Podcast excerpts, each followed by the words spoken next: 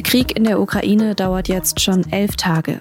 Elf Tage, in denen Menschen sterben, fliehen, kämpfen. Elf Tage, in denen es auch immer wieder Gespräche von Regierungschefs verschiedenster Länder mit Putin gab, um den Krieg zu beenden. Von Macron, von Scholz. Am Samstag hat sich dann überraschend der israelische Premierminister Naftali Bennett mit Putin in Moskau getroffen. Aber eignet sich das Land überhaupt als Vermittler? Darüber habe ich mit Peter Münch gesprochen, dem SZ-Korrespondenten in Israel. Sie hören auf den Punkt, den Nachrichtenpodcast der Süddeutschen Zeitung. Ich bin Antonia Franz. Eigentlich ist der Schabbat, der vor allem auf den Samstag fällt, für gläubige Jüdinnen und Juden ein Ruhetag. Ein Tag, an dem auch nicht geflogen werden soll. Daran hält sich Naftali Bennett, ein religiöser Jude, auch sonst. Aber diese Zeiten erfordern besondere Taten. Am Samstag ist der israelische Premierminister für viele überraschend erst nach Moskau zu Gesprächen mit Putin gereist und danach am Abend nach Berlin zu Olaf Scholz. Es zeigt, wie ernst die Lage auch aus seiner Sicht ist. Etwa 90 Minuten haben Bennett und Scholz gesprochen. Über die Inhalte ist wenig bekannt, aber man möchte eng im Kontakt bleiben. Und es bleibe das gemeinsame Ziel, den Krieg in der Ukraine so schnell wie möglich zu beenden. Auch Volodymyr Zelensky, der Präsident der Ukraine, ist Jude. Zuletzt war er enttäuscht, dass Israel die Ukraine nicht mehr unterstützt. Außerdem hat er die Regierung in Jerusalem mehrfach dazu aufgefordert, im Konflikt zu vermitteln. Auch mit ihm hat Bennett nach seinem Gespräch mit Putin am Samstag noch telefoniert. Ob und wie Israel in dieser angespannten Lage zwischen Putin und der Ukraine vermitteln könnte, darüber habe ich mit Peter Münch gesprochen. Herr Münch, was wissen wir denn darüber, was Bennett mit Putin im Kreml besprochen hat? Also er sagt selber nicht viel darüber. Das wäre auch ungewöhnlich, weil ja sicherlich solche Gespräche immer unter Geheimhaltung stattfinden. Er sagt eher was zu seiner Motivation, also was ihn da hingetrieben hat. Das war ja doch eine sehr überraschende Reise. Und, und er hat jetzt im Nachhinein gesagt, es sei eine moralische Pflicht Israels, ähm, alles zu versuchen, das Blutvergießen zu, zu verhindern. Wieso kommt denn jetzt gerade Israel diese Art Vermittlerrolle zu? Also was, was sind da die verschiedenen Punkte, die dazu geführt haben? Ja, ist es tatsächlich ein bisschen ungewöhnlich, weil man ja eigentlich denken könnte, die Israelis hätten mit ihrem eigenen Konflikt genug zu tun. Und es ist auch deshalb ungewöhnlich, weil die Israelis in ihrem eigenen Konflikt mit den Palästinensern nicht unbedingt auf internationale Vermittlung dringen. Und trotzdem gibt es einige Punkte, die sozusagen Israel in diese Rolle bringen, die sie einerseits ranziehen und die sie andererseits ähm, selber aufnehmen. Das ist zum einen, dass, dass Israel tatsächlich gute Kontakte nach beiden Seiten hat, also in die Ukraine und nach Russland.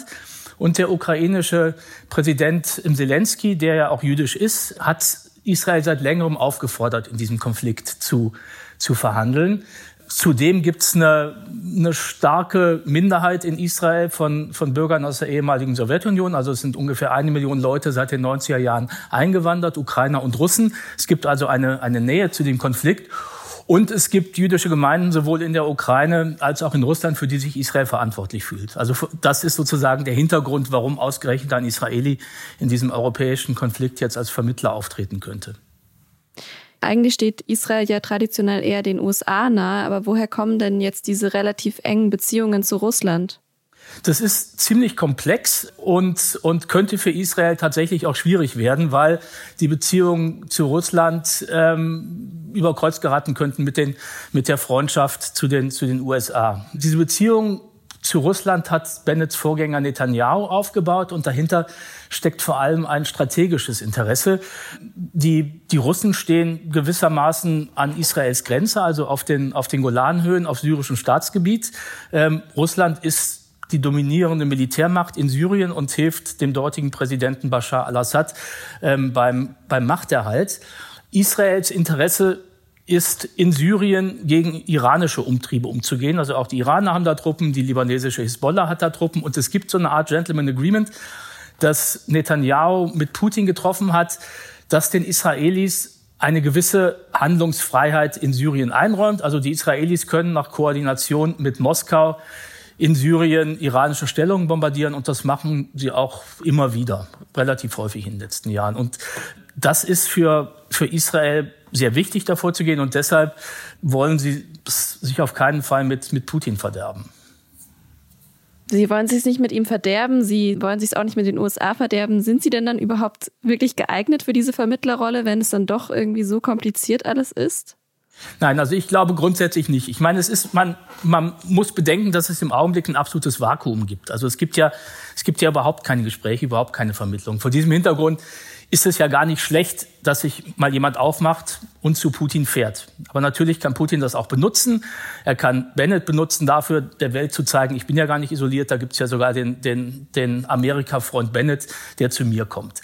Ähm, aber grundsätzlich ist Israel sicherlich aus verschiedenen Gründen nicht, nicht der wirklich geeignete Mediator in diesem Ding. Also wenn, wenn man also geschichtlich guckt auf, auf, auf Vermittlungen, was man braucht, dann hat Israel eigentlich nichts davon. Also entweder muss ein Vermittler stark sein und mächtig sein, ähm, um die Konfliktparteien sozusagen durch Zuckerbrot und Peitsche an den Verhandlungstisch zu, zu bringen.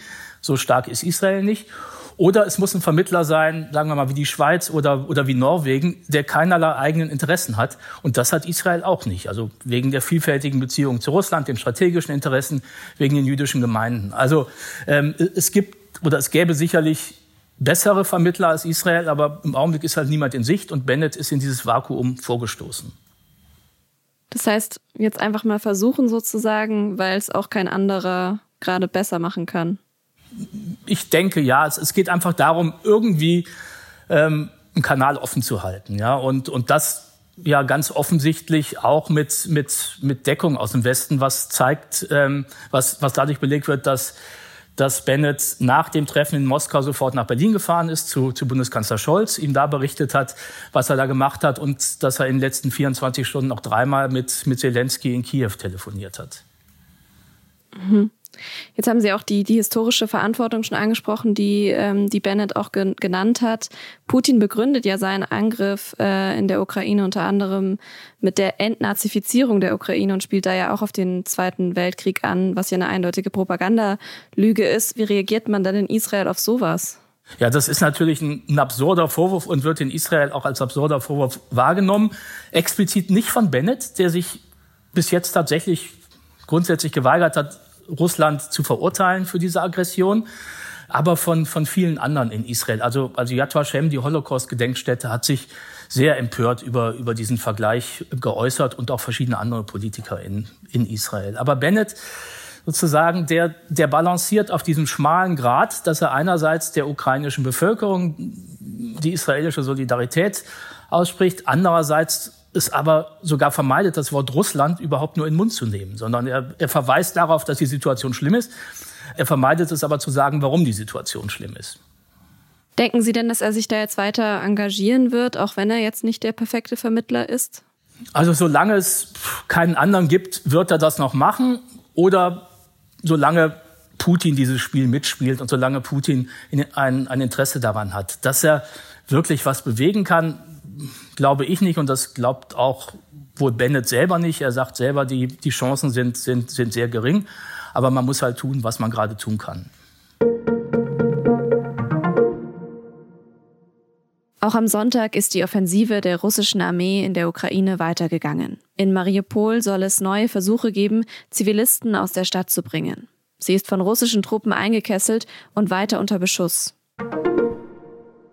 Derweil steigt die Zahl der Kriegsgeflüchteten immer weiter. Das UN-Flüchtlingshilfswerk schätzt, dass die Zahl der schutzsuchenden Menschen aus der Ukraine im Laufe des Sonntags auf 1,5 Millionen steigen wird. UN-Flüchtlingshochkommissar Filippo Grandi spricht von der am schnellsten wachsenden Flüchtlingskrise in Europa seit dem Zweiten Weltkrieg.